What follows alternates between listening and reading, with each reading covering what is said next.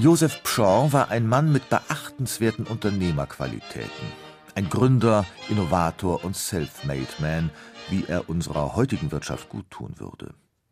Denn seinen Aufstieg vom kleinen Brauknecht zum Münchner Bierkönig verdankte der Stammvater einer Brauereidynastie nicht nur seinen ökonomischen Fähigkeiten, sondern auch einer genialen, das Brauereiwesen revolutionierenden Idee.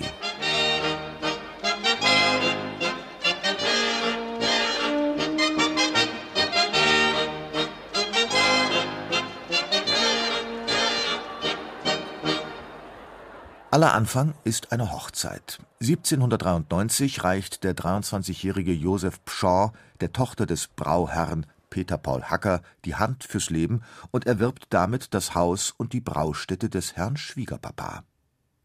Ende des 18. Jahrhunderts gibt es in München etwa 50 Brauereien, allesamt bescheidene Familienbetriebe, die vor allem ein Problem plagt wie lässt sich der Gerstensaft so lagern, dass er konstant gekühlt lange haltbar bleibt? Josef Pschorr findet die Lösung. Er errichtet im Westen des heutigen Hauptbahnhofs die Hacker Bierfestung. Deutschlands größten Lagerkeller mit einer Grundfläche von 4000 Quadratmetern und einer Lagerkapazität von 35.000 Hektolitern. Dies eröffnet Josef Pschorr ungeahnte Produktionsmöglichkeiten. Aus einem kleinen Unternehmen wird ein international agierender Konzern. So transportieren Fuhrwerke die Fässer der Münchner Brauerei über die Alpen nach Genua, von wo sie per Schiff in die ganze Welt exportiert werden. Josef Pschorr, dessen Marmorbüste in der Ruhmeshalle der Bavaria aufgestellt ist, hat auch musikgeschichtliche Bedeutung.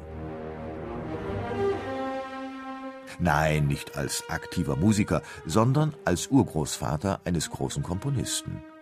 Es ist Richard Strauss, der 1864 in einer verwinkelten Mansardenwohnung über den Pschorrbräu-Bierhallen das Licht der Welt erblickte. Denn dessen Mutter Pauline ist eine geborene Pschorr.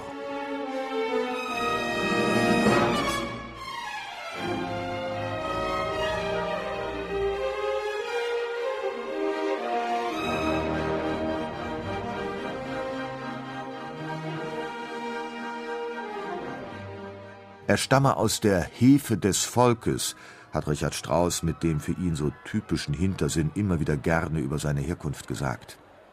Hopfen und Malz, Gott erhalts. Für seine Biografen ist Strauss der Inbegriff des bildungsbürgerlichen Komponisten. Nur, was haben Elektra und Salome mit Bierdunst und Maßkrug zu tun? Vielleicht sollten wir die Frage anders stellen. Was hat Strauß von seinen Vorfahren mütterlicherseits geerbt? Die Antworten sind verblüffend. Zunächst viel Geschäftssinn, denn kaum ein anderer Komponist betrieb sein Metier so pragmatisch wie er. Dann Musikalität und künstlerisches Talent. Ja, wirklich. Zwar steht da zunächst Strauß Vater Franz im Vordergrund. Er ist Solohornist des Münchner Hoforchesters und Professor an der Königlichen Akademie der Tonkunst.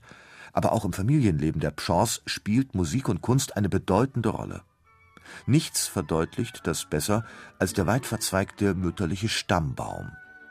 In ihm entdecken wir zum Beispiel den Dichter Ludwig Ganghofer, den Maler Karl Spitzweg, dessen Neffe Richard Strauss erster Verleger wird, oder die Architekten Gabriel und Emanuel von Seidel.